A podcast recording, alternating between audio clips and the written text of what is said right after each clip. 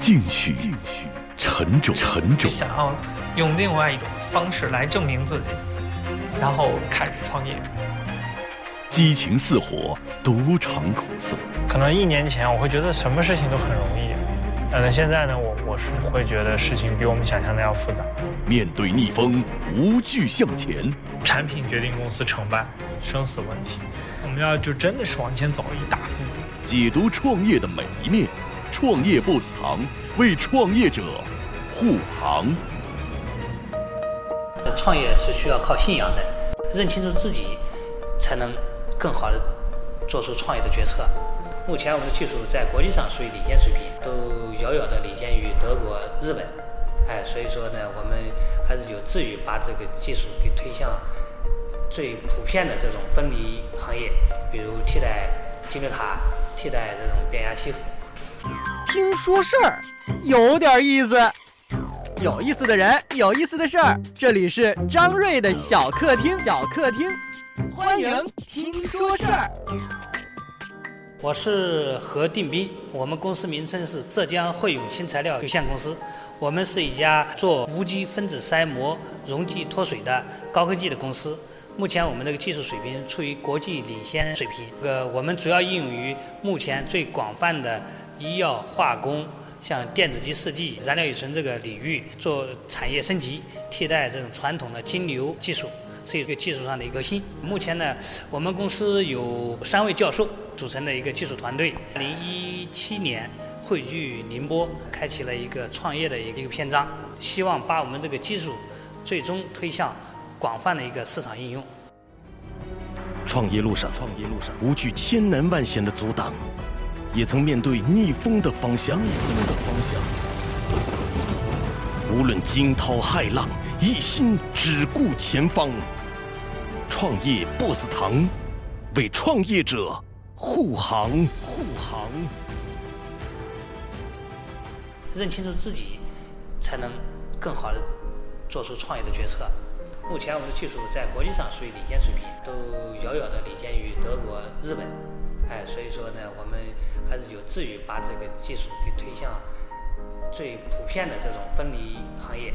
比如替代金字塔，替代这种变压吸附。我们分子筛膜一年的产能是三万平米，六十万根。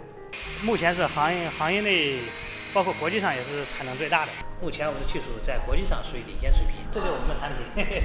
这是分子筛膜。对，就是在这种陶瓷支撑体表面陶瓷膜，这样很普通的市场上卖的这种水处理的陶瓷膜上面合成了一层分子筛。这个分子筛呢，就相当于。它是一种分子的一个尺寸的一个筛子一样，一个网状的一个孔，只有小分子、水分子才能通过。这种像乙醇这种，呃，乙醇、甲醇这种有机分子就没法通过。就通过这种一个简单的，大家理解的像物理筛分一样，实现这个溶剂中把水分给它分离，精致脱水。我们叫脱水。它其实就是这个材质的表层有一层。三到五个微米的分子筛膜。分子筛。这有不同的形状，也是满足不同客户的需求。哎，不同的客户，不同的功能，这产品的系列系列化产品。那这个方的跟圆的什么功能区别？它是那个主要是比表面积更大，就是体积更节约，寿命更长。你是指方的？对对对，是的，哎对。哎，它这样的一个寿命大概有多长？五到十年，跟可以达到普通的这种化工设备的一个正常的一个使用寿命。嗯。原来的，比如说上一代的那种，现在比如。那个一般一年到两年，对寿命，所以说我们在时间寿命上，刚才你问了关键的问题，这个也得大大的一个提升，所以说才可以在大的化工领域所接受。就使使用的寿命长，老的这个产品，它的成本大约是在多少？你们这个大概是在？传统的成本，比如合成工艺要二十个小时，嗯，我们这十五分钟。这样的话呢，它这个成本、产量、规模就可以大大上去。另外呢，就是成本可以大大降低。分子筛膜呢本身是一个新的领域，从两千年才开始在行业内出现这种工业化这种产品。然后其实它是一个新兴的一个行业。我们主要对标的这种市场呢是，就替代这种金流塔、金流脱水塔。哎，蒸馏金蒸馏塔，它不是一个产产品的一个升级，是一个革命的一个替代。哎，对，一个替代，嗯。零零年开始，就这个市场上出现了这个技术，是吧？对，当时是日本最早，日本三井造船，那这样十九年下来了，这个啊产业现在的情形发展的啊速度属于还属于呃属于一个新的产业，它正常的一个潜伏期。它一个技术其实进步一点点是很慢的，可能前面是进步很慢，后面会有一个成长的一个快速的一个呃发展。那么我们这个团队正好在这上面做了很好的突破，可以把这个技术带入到一个全新的一个发展阶段，一个快速的发展应用推广阶段。一个新的技术最大的困难就是市场不认可、观望或者一种不愿意去接受新鲜事物。那么怎么来培育客户，是我们新技术推广过程最大的一个问题。还有确实，确实我们这个设备一成套，因为装备是一个大的一个装备嘛，然后投资比较大，那对让客户做出决策，这个经济账他是要确实要算，因为对他们来说可能是最怕的就是成为小老鼠，成为一个新技术的一个实验实验品。所以说呢，也有很多一些企业家是愿意那个，包括一些客户是愿意使用新技术，但是还是顾虑重重。这个可能就是我们在创业过程中最难的一个事情。所以说，我们也要我们的前一第一年创业的第一年、第二年要设立目标，就是在各个品种里面做一个示范工程项目，来向为后面的一个市场推广铺路。另外一方面呢，我觉得这个市场还属于刚起步阶段，那么主要是还是我们在这个分子筛膜品质本身获得了一个技术突破，把这个产品迅速拓展到了一个更广泛的领域。以前的分子筛膜技术呢，只能应用于溶剂回收、溶酶回用一个很小的领域。这个当然这个领域也不小了，但但是局限在一个行业。但这个行业呢，就因为还是技术的瓶颈，没有把这个市场做得很大。我们在技术首先信心满满的在技术上面获得突破和发展的更广泛的时间呃市场，那么应该能够有信心把市场好好的进行正规的按照一个新产品来去占领。组建团队很重要。第一，我觉得最最重要的是我们的创始人要有企业家素质，他要有企业家的这种市场敏感性，因为企业家的这种呃市场推广的这种综合的，包括用人，包括团队搭建，我们的带头人一定要有企业家精神，这个是天生的，这也不是后天学习的，道理都是相通的。科研能干得好的，他一定是在市场上遇到任何问题也能做得好，也能善于解决变通。我一直是一个一个观点，这道理都是相通的。技技术能做好，只要他来选择创业，那么在市场上遇到的困题困难会像科研一样，一个一个都能解决。哎，对，其实真正说实话，创业，我认为从个人角度来说，我说不不需要太早，最好是要有一定的储备，无论是经验储备、市场储备，还是这种对一些事物的看法、这判断力，这这种这种经验来创业是更合适的。那这样创业创业的成功率更高，会尽可能的弯路会越来会少。如果要给他们一些提示性的话，您会告诉他们些什么呢？我想说的，首先要战略，公司的战略，公司战略就做什么样项目。首先，项目对于一个人、对于一个企业战战略来说，不是我什么我能做什么，我感觉我什么都能做，我感觉我能做这个也能做那个也能做这个也能做那个，做的很多，往往容易迷失方向。其实真正的战略是我不能做什么，有三四个选择在我面前，我不能做什么，能把它挑出来，然后才能把认清楚自己的长处和短处。这个就像那打，这个就跟打仗一样，究竟一定要分清自己的长处在哪里，自己短处在哪里，认清楚自己，才能更好的做出创业的决策。企业和个人战略对于创业来说是一致的，之后其实就不用怕了，因为战斗力都是打出来的，摔跟头也不用怕，战斗力都是打出来的。就是一仗能干下来。对，都是经验是一点点积累的，但是一一旦战略上出错了，那一弯绕可能就一辈子没有几个十年时间。虽说年轻是资源，但是时间一浪费五六年是很可惜的。创业路上，我们享受过高光时刻，也曾经历过至暗彷徨。无论小目标还是大梦想，我们都紧握不放。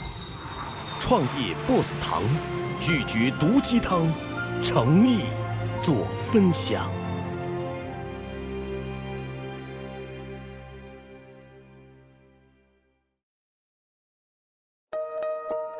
我叫殷实，我创业三年了，在创业的过程中呢，呃，我最大的感触也是勉励自己和每一位创业者的，就是要清楚自己做什么，明白自己要什么，不要迷失在创业的苦海中。进取、沉着、激情似火，独尝苦涩。面对逆风，无惧向前，解读创业的每一面。创业 BOSS 堂为创业者护航。护航。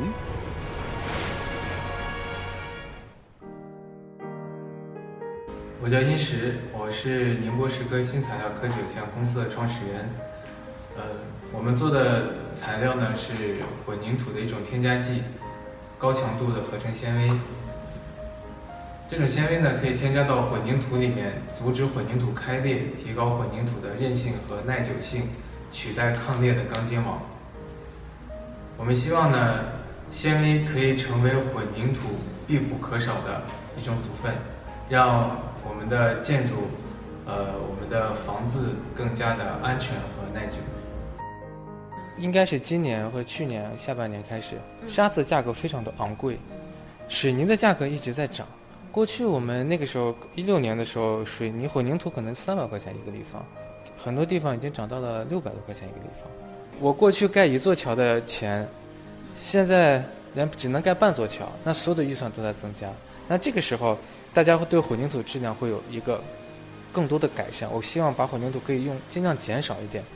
那在这种情况下，纤维，当然还有其他的东西，对混凝土的整体的质量会越来越高，大家对混凝土总的用量会越来越小，就大家是期待于就是把混凝土的自身用量减小，然后其他的东西，呃，质量会提高。对我，我从博士包括国外的工作工作也都是在做这个项目。那我是高新区当时人才引进回来，后来进的三三幺五，今年很多大的工程找到我们，加进去以后，它的安全性事实上可以提高至少一倍。如果说做的再好一点，就纤维用量更高一点，事实上这个抗裂性能能够提高到啊五到十倍。呃，在四川成都那边比较流行，就是有一种叫 ECC 的混凝土，它就加了大量的纤维，可以让它的在地震的状况下混凝土依然不裂。那这种情况呢，这种混凝土首先纤维的添加量非常的高，但是呢，但是呢，纤维是从日本买的，呃，两百块钱一公斤，是我们的基本上是五到十倍。它这样的，它做出来的混凝土呢，售价要一万块钱一个立方。那我们平时混凝土大概就五百块钱一个立方，但这种混凝土很好，就是你盖的房子它是不会震倒的。那日本这个纤维跟你这个纤维区别在哪里？我们还是不如人家做的好。它日本纤维用的材料是不一样，它是用 PVA 的，叫聚乙烯醇。那我们的原材料是 PP。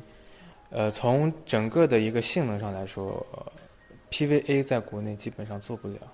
那至少我们材料先走完第一步，后面的才有可能跟得上。呃，从零到一的突破是有的，就是最开始的话是很难卖出去的。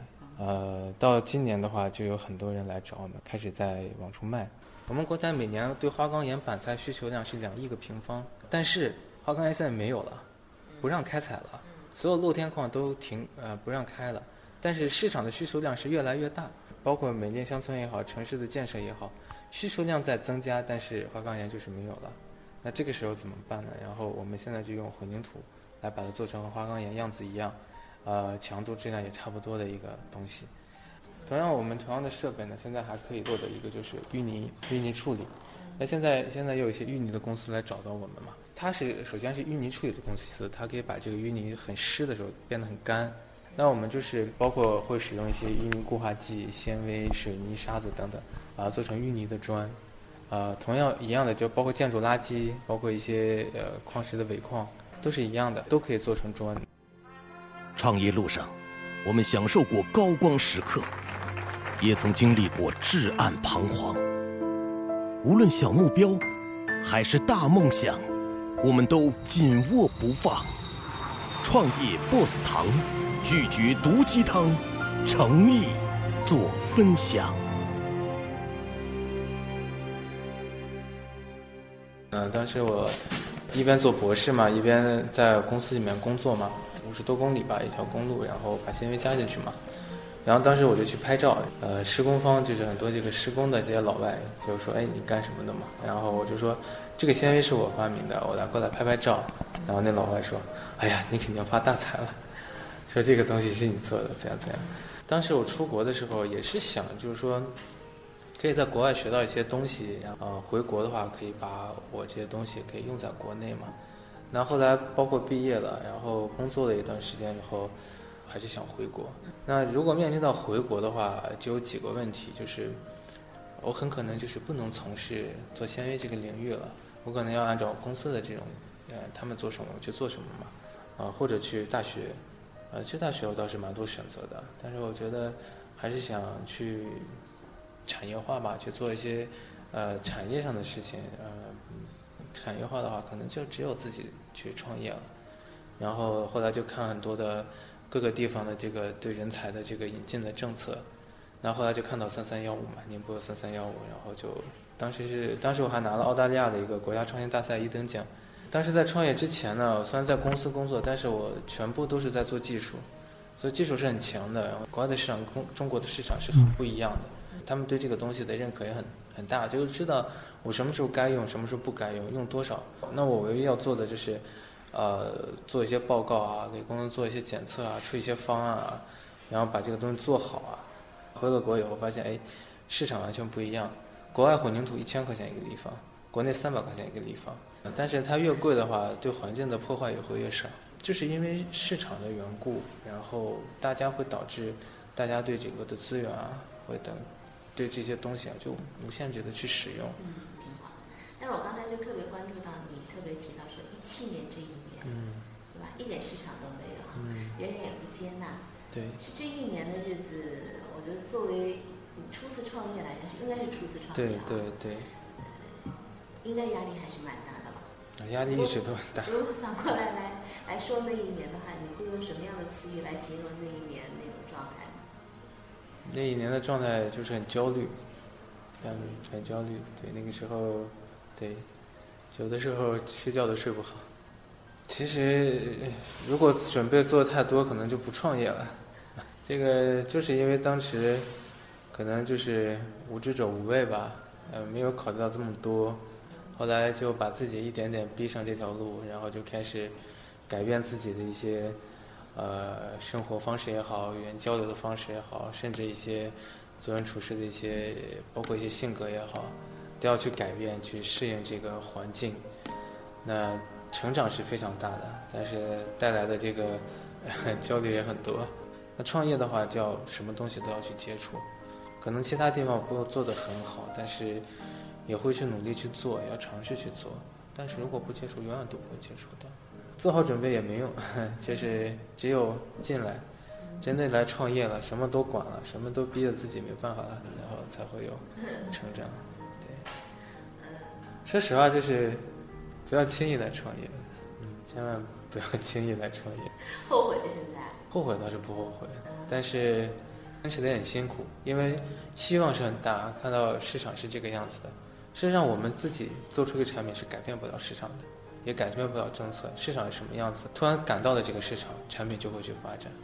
如果赶不到这个市场，其实产品再好也没有也没有办法的。对于创业者来说，对时机的把握是基本上是没有什么把握的。如果你做新材料的话，一定是新的，一定是预见性的。一定是你现在做完别人没人要的，未来会有希望的，就看这个未来什么时候来。但是你突然有一天现在发现砂石买不到了，水泥涨价这么严重，然后你发现淤泥没有地方堆了，也不能烧也不能埋了，建筑垃圾马上要成成山的出现的时候，这就不再是保健品了，这就变成药了，我来给你解决了。我希望我们也可以做到像上市公司一样，呃，甚至我们可以做到。真正把纤维变成混凝土的必不可少的一个组分。听说事儿，有点意思。有意思的人，有意思的事儿。这里是张瑞的小客厅，小客厅，欢迎听说事儿。开始的成长可能一直在学校嘛，上学的成长可能知识上的成长很多，工作了是在工作公司里面成长，那创业以后那就是在社会上的成长，基本上成长的上限是没有的，就看自己能成长到什么程度。所以这一点我觉得还是很好的。比如说我本科的时候，然后又搞学生会啊，又搞很多事情，还觉得哎，呃，大学四年觉得自己成长蛮多的，然后后来上研究生了。呃，做搞了更多东西，觉得哎呀，本本科四年浪费了四年时间，白上了。后来呢，上了博士以后，读完博以后，觉得哎呀，研究生本科七年又白上了，这基本没什么成长，还是博士四年成长太多了。创业一年就觉得，哎呀，这钱都白活了。对，这就是创业一年所带过来的。你作为一个关键点，作为一个撬板去撬动一个大的行业，怎么去撬，需要有对这个东西有很深很深的认识。所以说，这个行业不管说技术有多深，但你自己对这个行业的领悟有多深，也会不一样。那以前领悟很浅，四处乱跑啊，我选的方向四处乱选，每个行业都会尝试。但是现在我们就可以越来定的东西会越准确，做的每一个决定可能会对未来的影响也会有很大的不一样，对以后这个做事情啊可能会更容易事半功倍吧。创业路上，创业路上，无惧千难万险的阻挡，也曾面对逆风的方向，逆风的方向。无论惊涛骇浪，一心只顾前方。创业 BOSS 堂，为创业者护航，护航。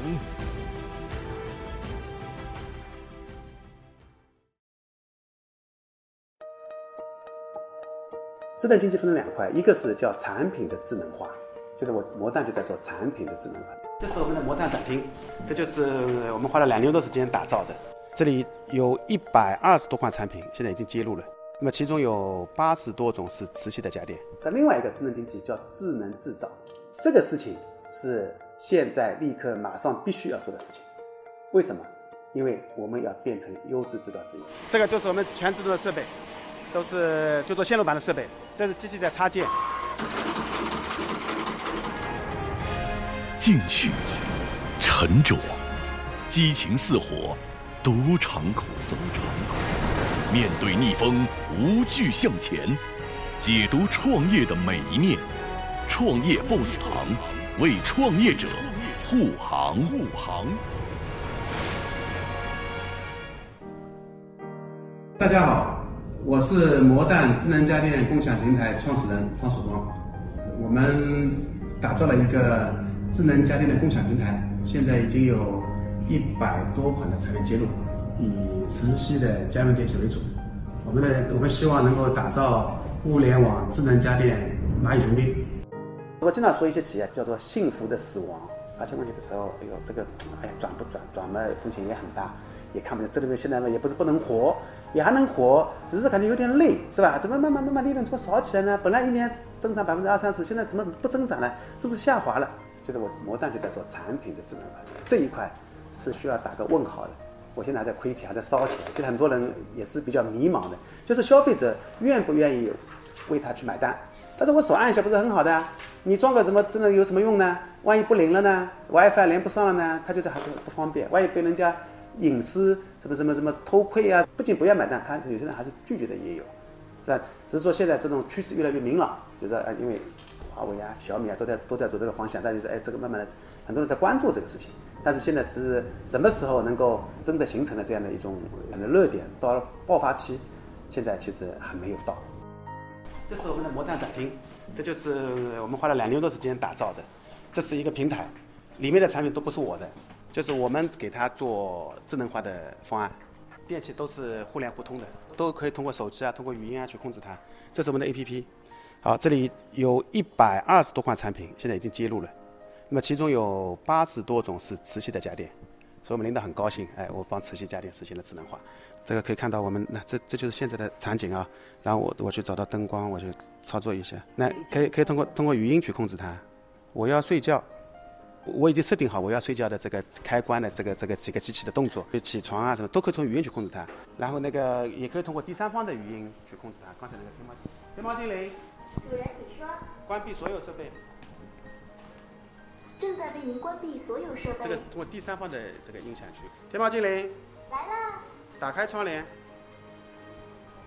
正在为您打开窗帘。魔蛋的后台，虽然现在现在只有三万多个啊，日活量一万多。但这个数据我们真的慢慢把它把这个数据做大，就所有的努力啊，都都在数据上得到回报。以前是卖出去都是断开的，你卖出去卖的很多，但是没有没没没有积累，现在都是积累在这个里面，哎，所以我觉得我们传统企业了，传统企业的管理进步，它的动力啊叫什么呢？叫经验累加，所以特别怕老工人走掉，老工人一走之后啊，这这这麻烦都不会做了，因为它是靠经验型的。但是现代企业或者说智能制造企业，它的企业进步的动力是什么呢？是数据优化。我把所有的东西，把经验都变成数据，然后看数据有没有可能这个这优化的空间，通过数据优化去实现企业提升。那这个是我觉得是智能制造的这个核心意意义所在。创业路上，我们享受过高光时刻，也曾经历过至暗彷徨。无论小目标还是大梦想，我们都紧握不放。创业 BOSS 堂，拒绝毒鸡汤，诚意做分享。智能制造，现在是国家提出的工业四点零啊，智能制造，这个事情是现在立刻马上必须要做的事情。为什么？因为我们要变成优质制造资源。如果我们不能变成优质制造资源，我们就是被淘汰。因为你头部的流量资源就不会看上我们。那时候因为没有中间嘛。你要么变成做大做强做的很大嘛，是吧？小米发展那么快，其实它带了下面一大帮人都变成一个细分行业的这个老大了，对吧？你不能变成老大，你被淘汰掉啊！小米出来，你你卖你卖一千多两千多，人家卖八百六百，你肯定被大量的流量都被它销量都被它拿走了嘛，所以它发展特别快。所以下面制造企业为什么很累很累啊？是吧？好的很好，差的很差，而且差的永远不会再好起来。所以说，只有通过智能制造，才能够让我们变成优质的制造资源。因为智能制造让我们的成本更低，让我们的品质更好，让我们的运营效率更高嘛。所以这两块是要是是不同的领域、不同的范畴。我现在做了产品智能化，因为我觉得这是未来。但是我的基础其实还是智能制造。这个是自动上上板、自动印刷。我们这个设备跟那个一些做手机的设备是一样的。然后，然后这边是在这个 SMD 贴片。这个在这这进焊接了，就是焊接，这是回流焊焊接，往下就是自动检验，然后合格的到那边，不合格在这边。这是机器机器在插件，就这个就是我们呢刚刚才看到那个马垛，然后堆好之后，AGV 自己跑过来，自己来拉，然后拉到这个自动入库，这是个立库，就就把它拉从从那边拉到这边来，这里也要上一个装个机械手，要机械手也自动马垛。然后到这里，那这个就这个口，就把产品推到里面去，就自动自动入库，完全是无人化的一个，完全无人化的，这个这个这个很神奇的。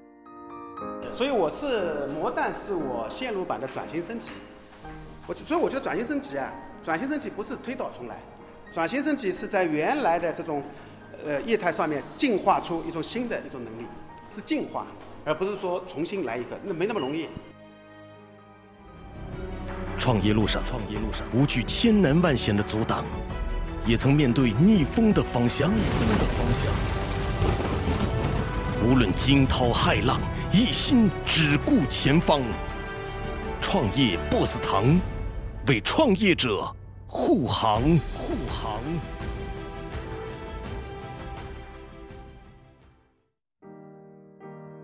我们不同层面啊，一个是对我说的，比如说亩产三千万，人均一百万，三年上市。下一句就是做 JIT，那个日工单和交付率，这对中层说的。你如果物料没到，JIT 就实施不了。再下面一句 OTIS 是员工的这个动作分析，那员工就每一个动作，你不要增加你的疲劳程度，但是可把效率提高，物料摆放更合理，每个员工都都能感觉到，现在提升很快。这是一个有理想的企业，凝聚着一群有理想的团队。用我们的双手和智慧，创建一流的产品和服务，满足人们追求文明生活的愿望，让奇喜成为一家受人尊敬的创新企业，实现自我与社会价值。进取，进取，沉重，沉重。想要用另外一种方式来证明自己，然后开始创业。激情似火，独尝苦涩。可能一年前我会觉得什么事情都很容易，但现在呢，我我是会觉得事情比我们想象的要复杂。面对逆风，无惧向前。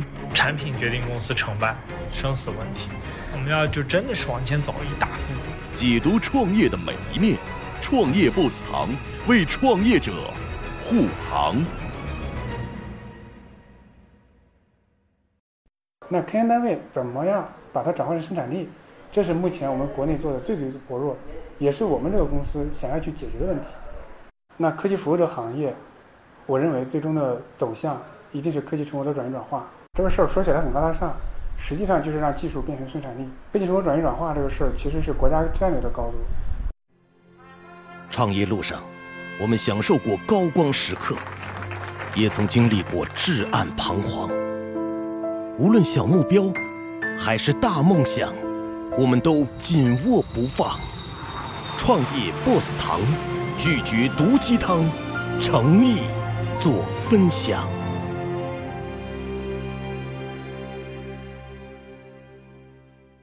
大家好，我是 DT 新材料的张立生，我们是一家新材料领域的科技服务公司，我们专注在新材料行业的研究以及推动新材料与战略性信息产业的融合与创新。我们致力于成为国内首家面向数据时代的一站式科技创新服务综合体平台。啊，我们主要是给政府及产业园区提供双招双引的服务，以及园区运营、专家智库。我们为投融资机构可以输出优质的项目和标的提供建议咨询，我们为企业可以提供。呃，技术服务与咨询、成果转化、产业研究、市场调研、行业的培训及教育，可以助力企业转型、产业升级。那我们为产科研单位可以提供科技成果转移转化、产学研的合作。目前我们公司总共有呃将近四十号人。创业路上，创业路上，无惧千难万险的阻挡，也曾面对逆风的方向，逆风的方向。无论惊涛骇浪，一心只顾前方。创业 BOSS 堂，为创业者护航护航。科技成果转移转化这个事儿，其实是国家战略的高度，因为我们国内的科技成果转移转化率非常低，我们有很多的科研人员，我们的文章发表量全球第一，对吧？我们在很多专利上的申请增长速度也是全球第一，但是我们的科技成果转移转化率非常低，可能只有百分之五。对吧？但是在国外的同等水平可能远远高于这个数据。那这个事儿也是习大大讲的。习主席讲要把科技成果写在祖国大地上，对吧？你光做了这么多文章，发了文章还不行，还要把它写在祖国大地上，还要把它转化成生产力。而且这也是我们这一轮，不管是中美贸易战的情况下，其实中国也到了这个转型升级的必然阶段，对吧？它必须要让我们的企业掌握核心技术。你只有掌握核心技术，你才能去跟。国际上再去竞争，我们国内原来过去的改革开放的四十年，基本上是属于一个产能的竞争。你只要能做出来，你就能卖出。比如说从一九七八到二零一八这四十年，基本上是属于产能。你只要有产能，你就可以有有市场。它不存在说我要追求品质，但未来的四十年或者未来的二十年或者三十年，它一定是属于技术驱动。进取、沉着、激情似火。独尝苦涩，面对逆风无惧向前，解读创业的每一面。创业 BOSS 堂为创业者护航护航。那所以说，我们要做的就是需要首先解决材料的问题，材料的升级。那材料的升级，首先要做的就是材料的领域的科技成果转移转化，因为材料这个行业投资特别长，周期特别长。对不对？如所有的零到一，基本上都来源于科研单位。中国的在新材料行业依靠企业研发出一个新概念，零到一是非常少的，而且在国际上它也是非常少。因为零到一最适合的产生的单位是科研单位，对吧？因为他拿了很多国家的经费，他可以有很多的很多的教授毕其一生，可能也就是在材料上某一个点做了突破。基本的原创性的或者核心的技术的来源，又来源于开单位。那一个材料、一个技术转化成转化成产品，从材料变成产品，我感觉可能是目前很多人都觉得哎还可以。但是从产品变成商品，就做出来只是万里长征第一步，怎么卖出去？这是很多这个很多人没有关注，或者说目前来说很难。进取，进取。沉着，沉着。想要用另外一种方式来证明自己，然后开始创业。激情似火，独尝苦涩。可能一年前我会觉得什么事情都很容易，但现在呢，我我是会觉得事情比我们想象的要复杂。面对逆风，无惧向前。产品决定公司成败，生死问题。我们要就真的是往前走一大步。解读创业的每一面，创业 BOSS 堂为创业者。护航。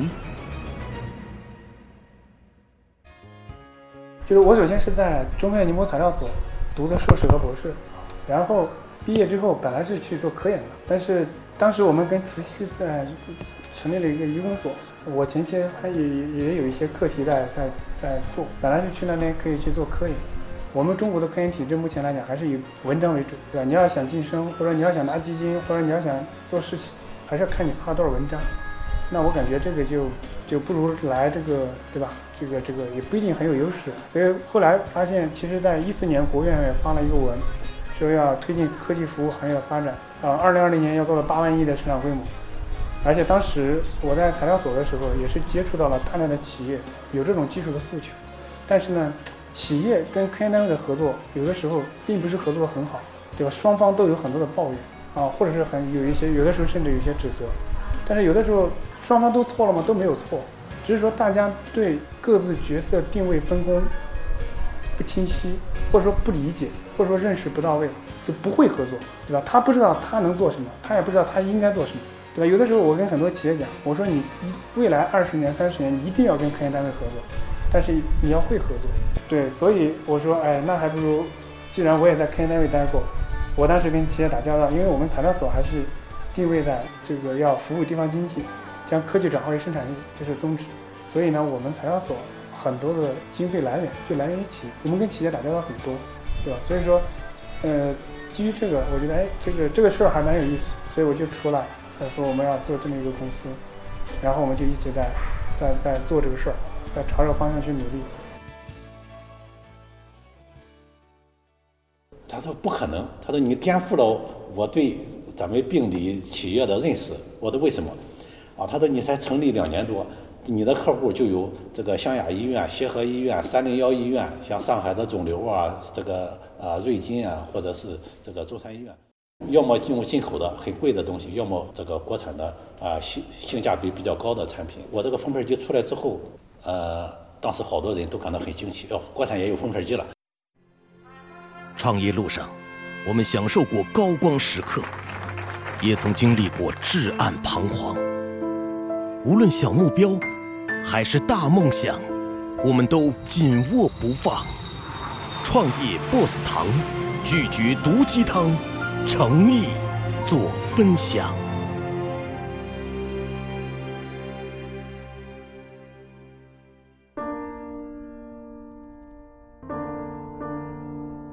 我是丁不同，我是宁波茶威生物科技有限公司的创始人。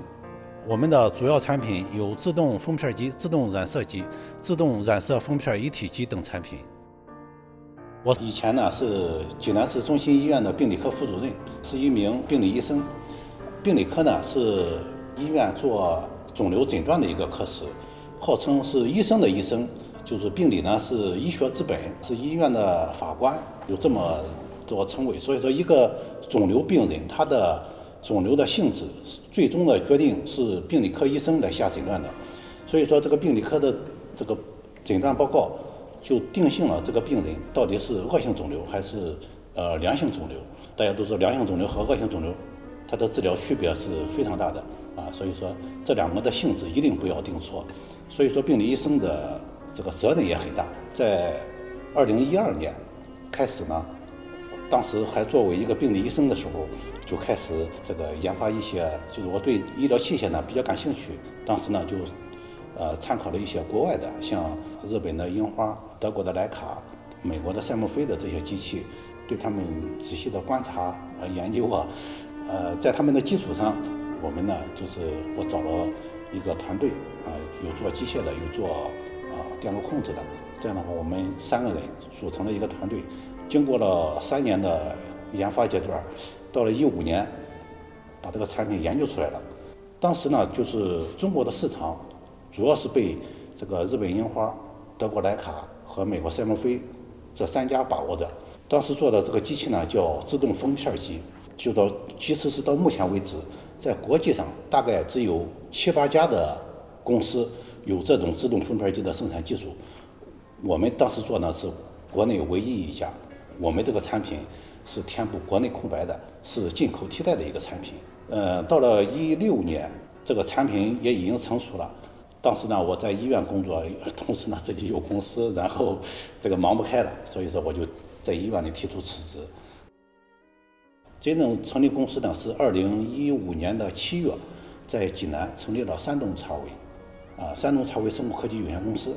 呃，公司成立之后呢，真正进行销售是二零一六年的三月，啊，当时我们的第一个客户是湘雅医院，湖南湘雅医院，中南大学啊，湘雅医院，这是。全国非常有名的一家医院。二零一六年的四月，这个复旦大学发现了我们的这个自动分片机产品。他发现之后呢，这个产品呢，因为是国内唯一的，填补了国内空白。他们领导就说啊，他说你这个产品是比较好的啊，我们复旦呢，呃，投资你一些，呃，你到宁波、杭州湾来，这个建个公司。二零一六年的六月，在这里成立的宁波茶微生物科技有限公司。多因为这边的这个创业环境是非常好的，可以说在国内也是很少有这么好的创业的一个环境。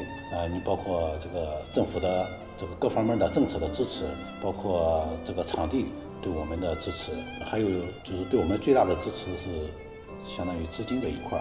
二零一七年呢，我在这边是就是参加了一个创新创业大赛，当时呢是生物医药组第一名，呃，然后。也获了第一名，然后呢又落户到这里，给了三百万的这个奖金，啊，这对于一个创业一个公司来说是非常及时的、非常重要的一个支持。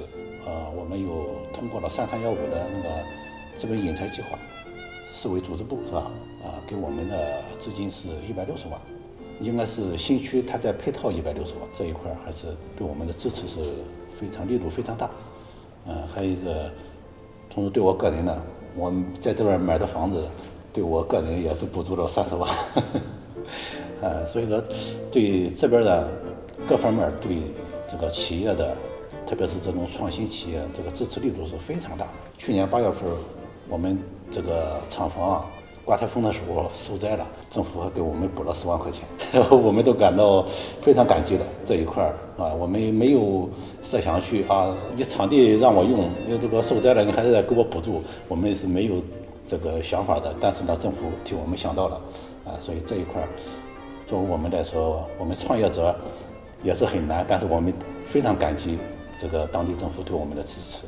现在做的呢，这些产品基本上都是创新性的。呃，可以和这个国际上啊这种有名的牌子呢是有这种竞争力的，啊，最起码我们研发出来的产品，大多数客户反映比德国莱卡的不管是效率还是稳定性都要好一些，啊，目前国内呢，日本樱花的是最稳定的，啊，我们呢能排到第二，后面呢就是德国莱卡的，还有美国赛默菲的，基本上是这个顺序。所以说我们虽然产品呃出的比较晚，但是我们。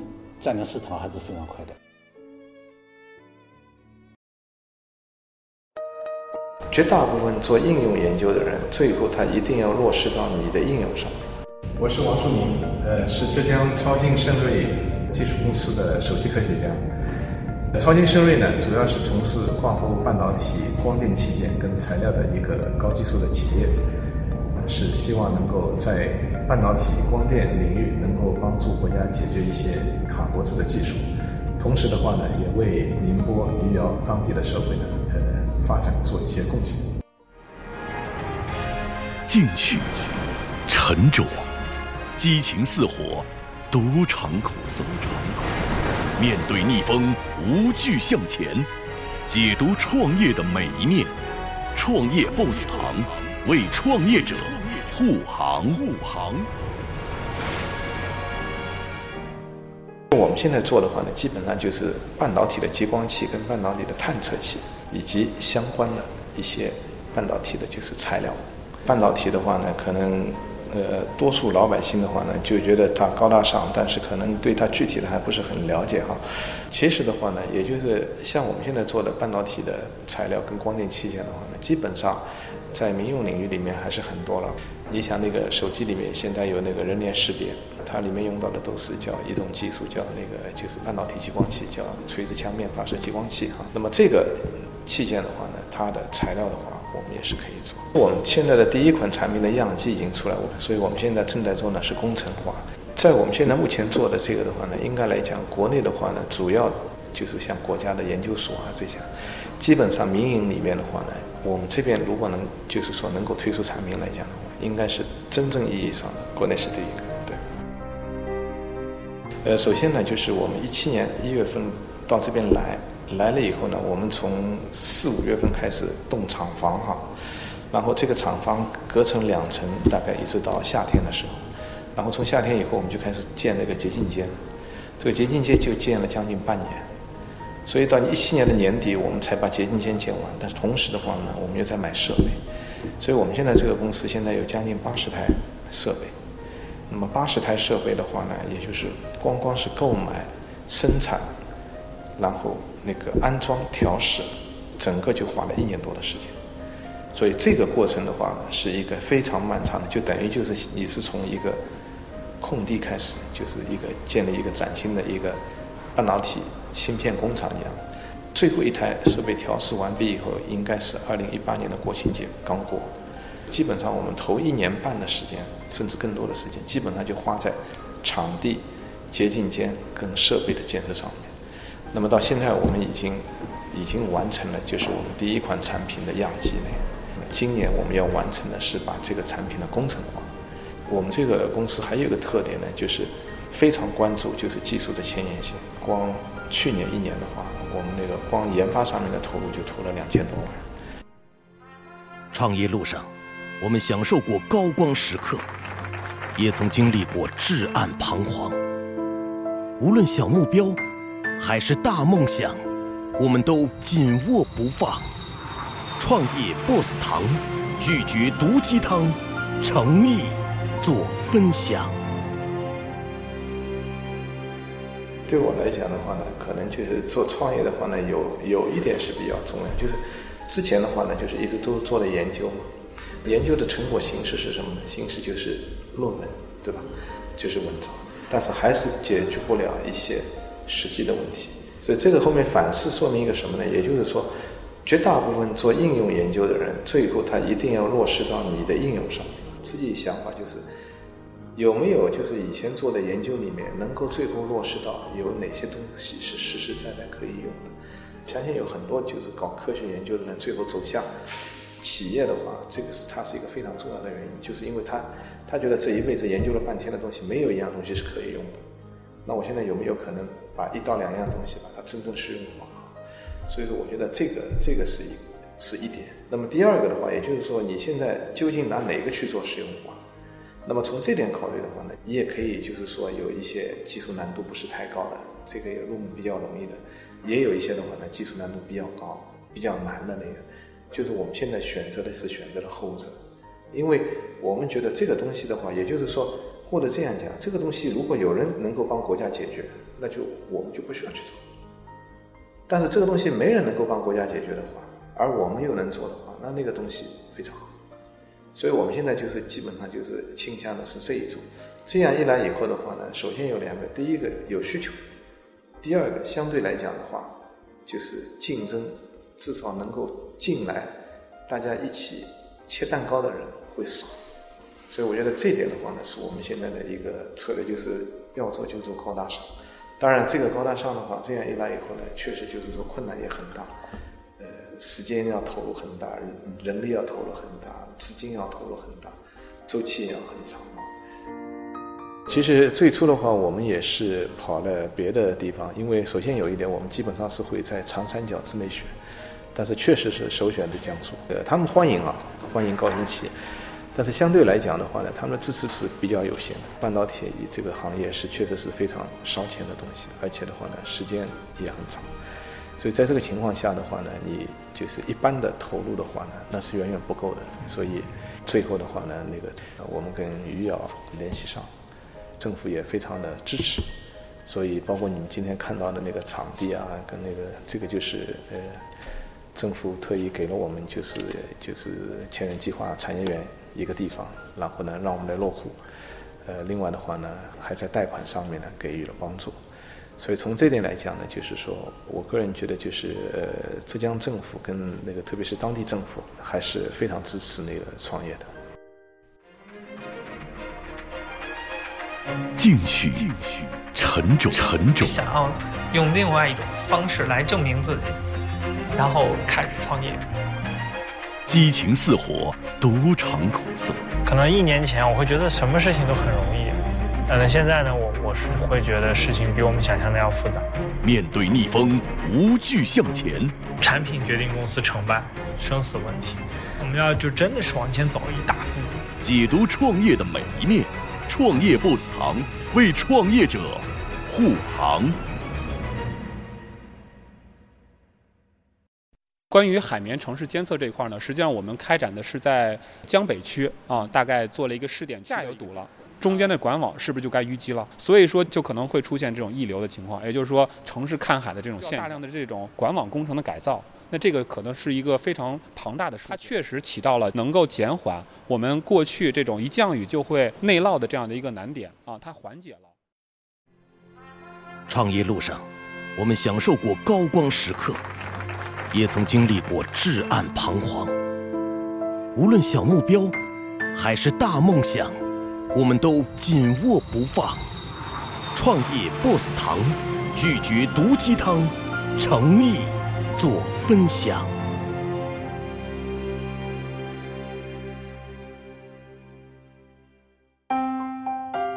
感谢大家来到浙江清环智慧科技有限公司。我们是一家专门做排水监测细分领域的一家综合方案解决商。那么，提供包括从硬件、软件到咨询这样的一个整体的解决方案，然后服务整个从宁波也好扩散到全国的范围，为大家解决生活上关于排水方向的一个重点。那么我呢叫李萌，呃，是毕业于美国匹兹堡大学，在排水监测领域从事了九年的这个相关工作。因为宁波这块儿呢，就是首先我们的产业环境非常好啊，无论是从我们的硬件环境，还是从我们的这个软软环境啊，它都有非常大的一个就是优势。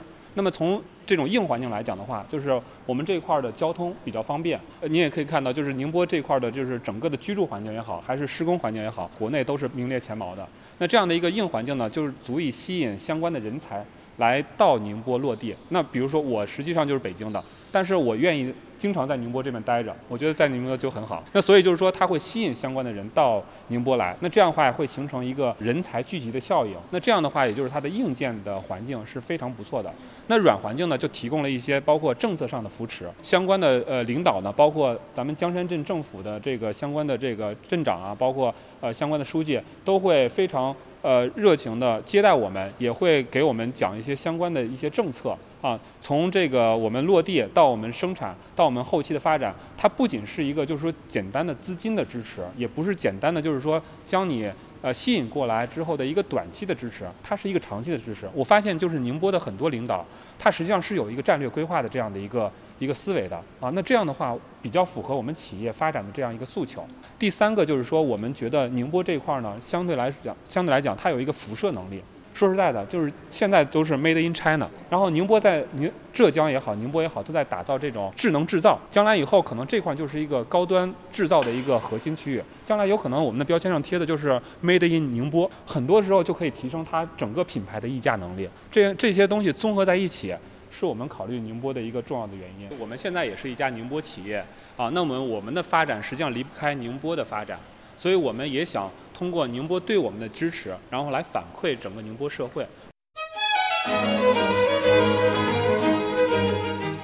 那么一方面是我们肯定要加大一些研发，尤其是市场的这个呃宣传推广，包括呃很多时候要考虑到就是呃我们将来市场的发展的前景该是如何，这是一个公司发展的根本的一个诉求。实际上按照国外的这种标准来看的话，以美国为例。他们基本上呢是在这个管道六六公里左右的一个管道，六公里长的一个管道就会安装一台长期监测的流量计。那么国内呢，两千一五年的这个数据来统计的话，目前国内有五十四万公里长的管线，这是一个非常庞大的量。我看到就是国外的管道里边，至少不像国内有这么多垃圾，管道会经常淤堵这样的情况。所以说，我们就会认为国内的实际上应该可能监测上。有很大的困难。那么一方面呢，我们通过加密整个的这个布点的这个密度，也就相当于国外六公里，我们可能五公里、四公里就需要监测一个点。另外一个呢，就是我们通过我们设备的这个研发端呢，能够把我们整个的这个设备能更适合我们中国国情，是一个最重要的一个一个解决的痛点。为什么？因为国外的设备目前在市场上，我们看到的很多高端的设备，或者是一些大城市当中所用的设备，几乎都是国外的品牌。这个品牌呢，是我们曾经也使用过。我们自己的感受是，它还欠缺一些方面，比如说，第一个就是说它的成本非常高，那一台设备可能卖到十几万、二十多万，这样的一个成本的话，很多城市无法支撑整个的这个智慧呃平台建设的这样的一个需求，因为这个价格太高了。那这是第一个，第二个就是说它的整个响应速度会比较慢，比如说那个，因为它的很多核心零部件，包括维修，都是要从国外到国内这样的一个过程。你设备来到，经常我们会遇到什么？就是这个这个设备已经从美国发到了呃国内，可是就在海关那边要等上两个月甚至三个月，那有时候就跟不上我们所有的这个匹配的这样一个情况。呃，主动权不在我们手里。然后另外就是美国，就是国外的这样的一个品牌呢，他们的这个后勤保障服务呢，实际上成本非常高，因为国外都是人力成本很高啊，他们不可能组建一个，就比如说我们在宁波，在无锡，我们有一有一个项目，我们不可能，他们不可能去组建一个团队实时跟踪去保障相关设备正常运行，而我们就可以通过这一方面来解决。然后另外一个方面呢，就是我们对于呃国认为国外就是他们就是软硬一体结合的不是很好，经常他们都是这种软件，比如说他们数据呃采集完之后，需要人跑到现场打开井盖，拿出设备，然后通过专门的这种数据连接线连接到你的电脑上，读取到你的电脑当中之后，也就是下载到你的电脑当中之后，您再拿着电脑回去之后，打开这种单机版的，也就是不是这种互联软件，不像咱们手机端这种软件，它是单机版的软件来处理这个数据。那这个过程不仅繁琐，而且很难以实时的去把这个数据能够作为实时掌控，啊，等等等等，都是这些国外设备所不具备的这些，就是或者不太适合国内国情的这样的一个情况。那么我们实际上就是针对这样的一个呃理解呢，就是去打通这些痛点啊，让这个设备更符合中国国情。